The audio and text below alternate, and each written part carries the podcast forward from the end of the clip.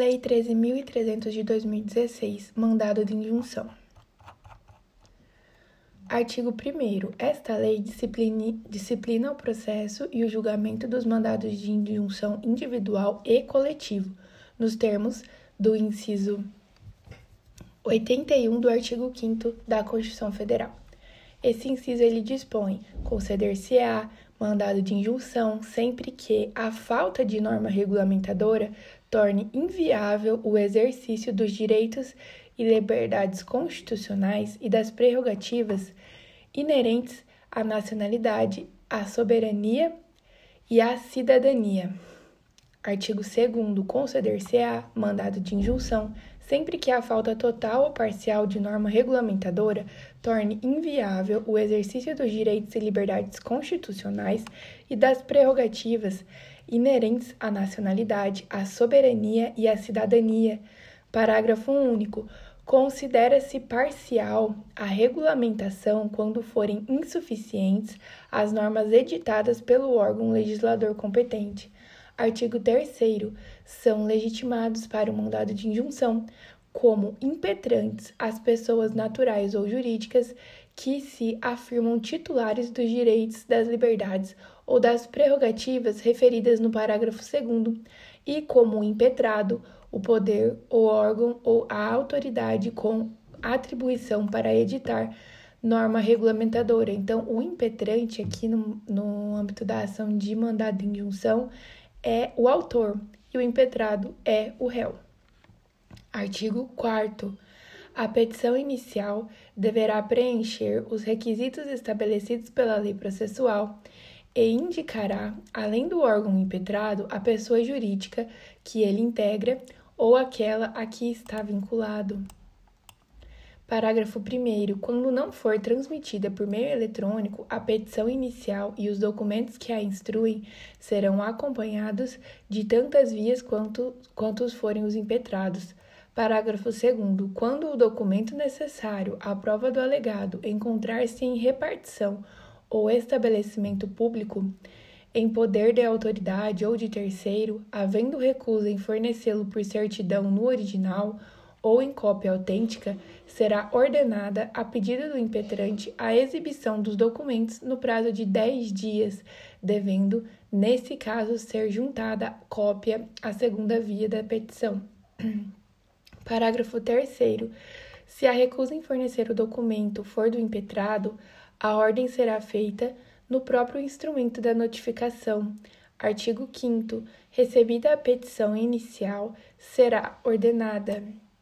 Inciso 1.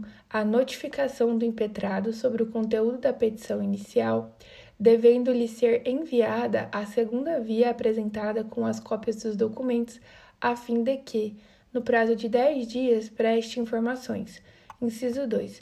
A ciência do ajuizamento da ação ao órgão de representação judicial da pessoa jurídica interessada, devendo-lhe ser enviada cópia da petição inicial, para que, querendo, ingresse no feito.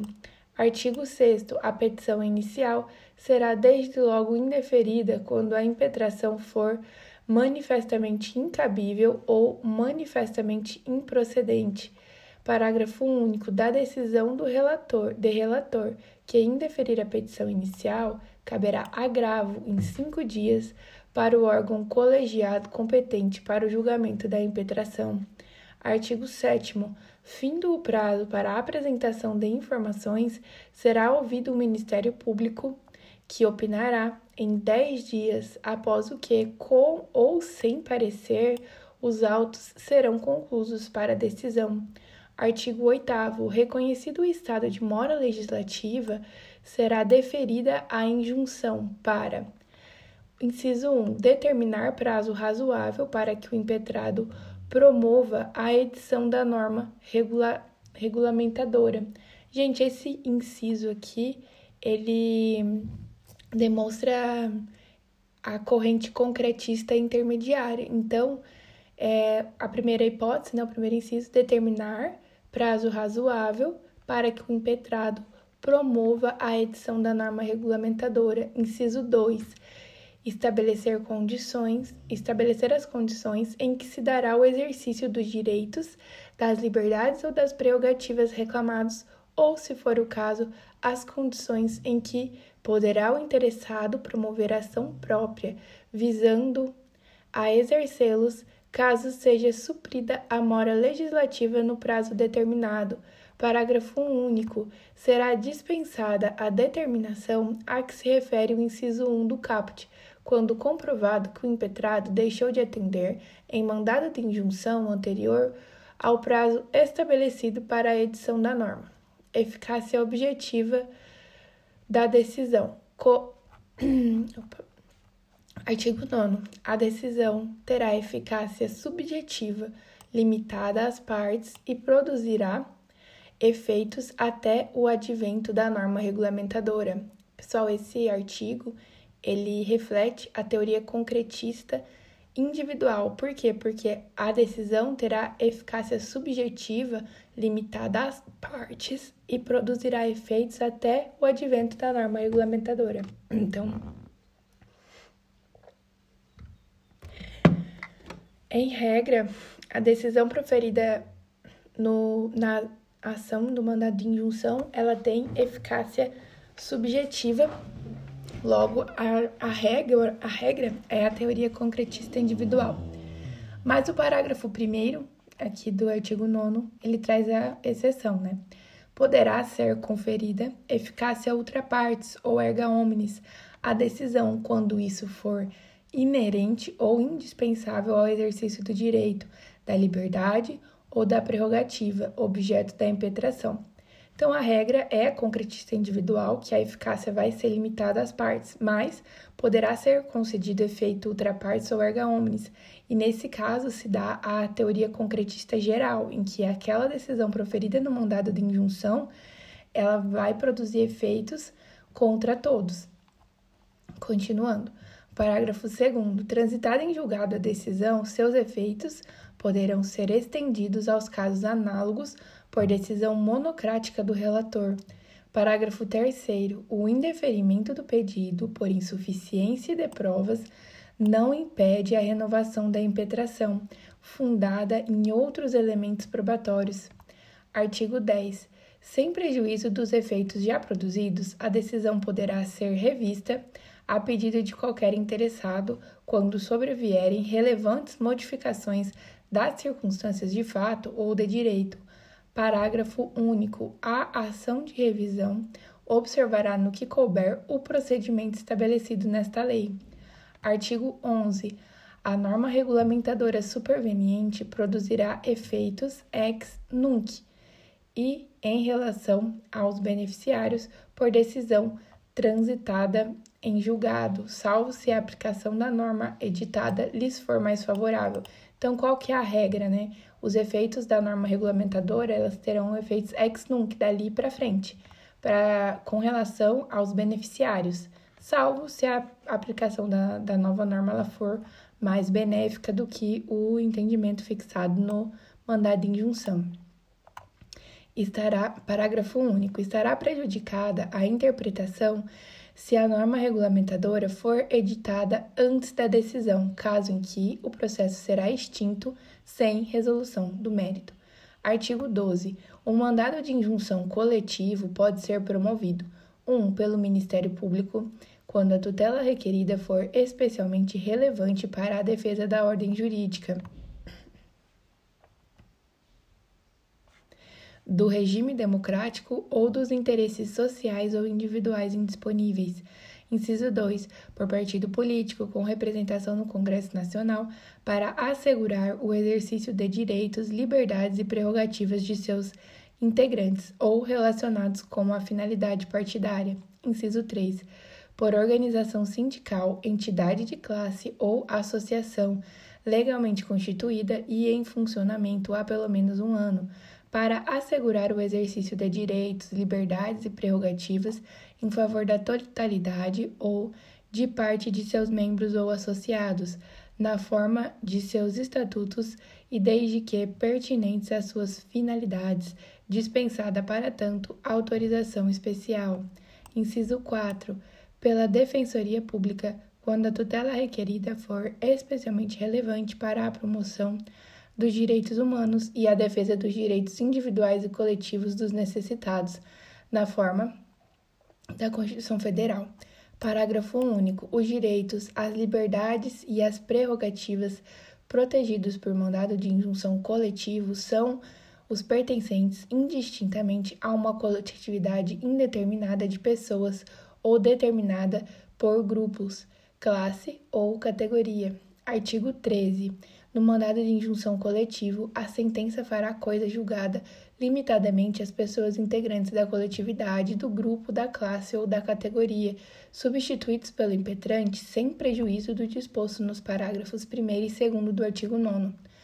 Parágrafo único. O mandado de injunção coletivo não induz litispendência em relação aos individuais, mas os efeitos da coisa julgada não beneficiarão o impetrante que não requerer a desistência da demanda individual no prazo de 30 dias a contar da ciência comprovada da impetração.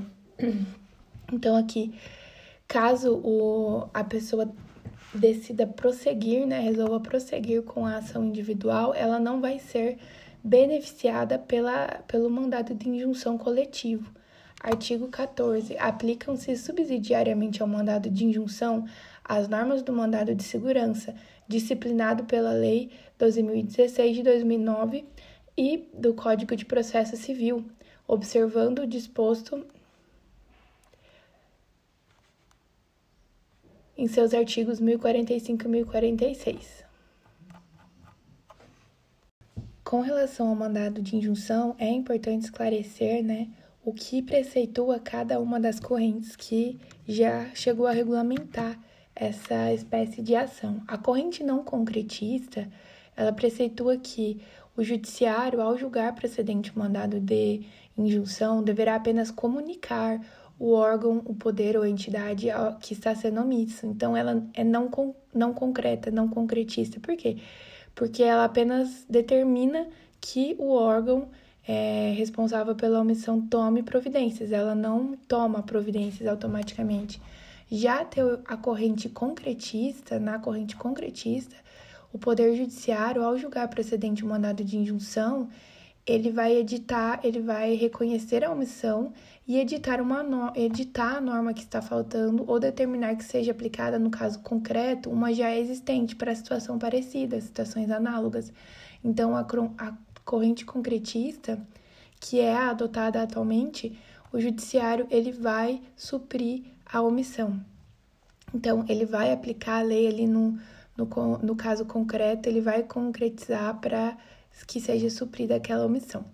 A, teoria, a corrente concretista, ela é dividida em corrente concretista direta, quando já na decisão o judiciário implementa uma solução sem a intimação é, do órgão responsável ali pela omissão. Então, não é necessário nenhuma outra providência, a não ser a publicação do dispositivo da decisão.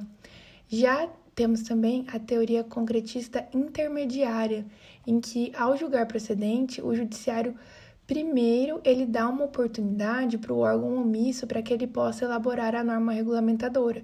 E posteriormente, caso ele fixa um prazo, caso, caso não haja a, regula a regulamentação, ele aí sim é, aplica né, uma solução para aquele caso concreto. A teoria concreti a corrente concretista, ela também pode ser dividida em concretista individual, quando a decisão proferida vale apenas para o autor do mandado de injunção, ou geral, que é quando o poder judiciário dá efeito erga omnes, que vale para todas as pessoas é, numa que estiverem na mesma situação. Outro ponto importante também com relação ao mandado de injunção são os efeitos da decisão final concessiva, que nós temos aqui três teorias: a teoria da subsidiariedade, com relação aos efeitos da decisão final, que concede o um mandado de injunção. A teoria da subsidiariedade preceitua que o Poder Judiciário somente declara a mora legislativa nos moldes da ação direta de inconstitucionalidade.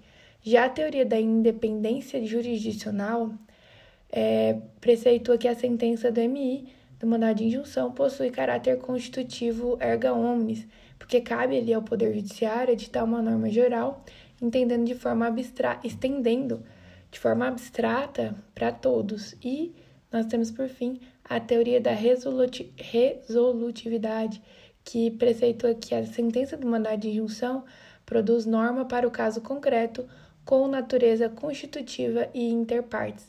Da explicação dessas teorias, a gente percebe que a teoria da independência é, judicial preceitua a exceção, que é quando há a aplicação dos efeitos da sentença do EMI de maneira erga omnes. Já a teoria da resolutividade, que a sentença do EMI produz a norma para o caso concreto com natureza constitutiva inter partes. É a teoria ali aplicada na regra do artigo artigo 9 que preceitua ali que em regra a a, os efeitos da sentença eles serão entre as partes. Por fim, pessoal, é importante diferenciar o mandado de injunção da ADI, né, da ação direta de incondicionalidade por omissão. A primeira diferença é que o mandado de injunção há um, um controle concreto de condicionalidade, um controle no caso concreto, enquanto que na ADI por omissão, o controle de condicionalidade se dá de forma abstrata é, tam, são cabíveis, né? O mandato de injunção ele é cabível quando falta uma norma regulamentadora de direito e liberdade constitucionais e das prerrogativas inerentes à nacionalidade, à soberania e à cidadania, enquanto que a ADI por omissão é cabível quando falta norma regulamentadora relacionada com qualquer norma constitucional de eficácia limitada. Então, o mandado de injunção ele tem um cabimento um pouco mais restrito que, sem, que tem que ser uma norma regulamentadora de direitos e liberdades constitucionais e das prerrogativas inerentes à nacionalidade, à soberania e à cidadania. Outra diferença importante entre as duas ações são os legitimados. No âmbito é, do mandado de injunção, é mais amplo os legitimados, sim, porque pessoas no, no EMI individual, por exemplo, pessoas naturais e jurídicas que se afirmam titulares dos direitos, das liberdades ou das prerrogativas, enquanto que os legitimados da, da ADI, por omissão, estão de, são os descritos no artigo 103 da Constituição Federal. Já a competência do mandado de injunção, ele vai depender de que autoridade figura no polo passivo, enquanto que a competência da ADI, é, como está relacionado com normas da Constituição Federal, ela vai ser ou no STF ou no, no TJ, quando estiver relacionada com a Constituição Estadual. Outro ponto diferente do, do, entre a ADI e o mandado de injunção são os efeitos da decisão. Por quê? Porque na ADI o poder judiciário ele é apenas competente para ele apenas determina que o poder competente adote as providências necessárias num prazo aí de 30 dias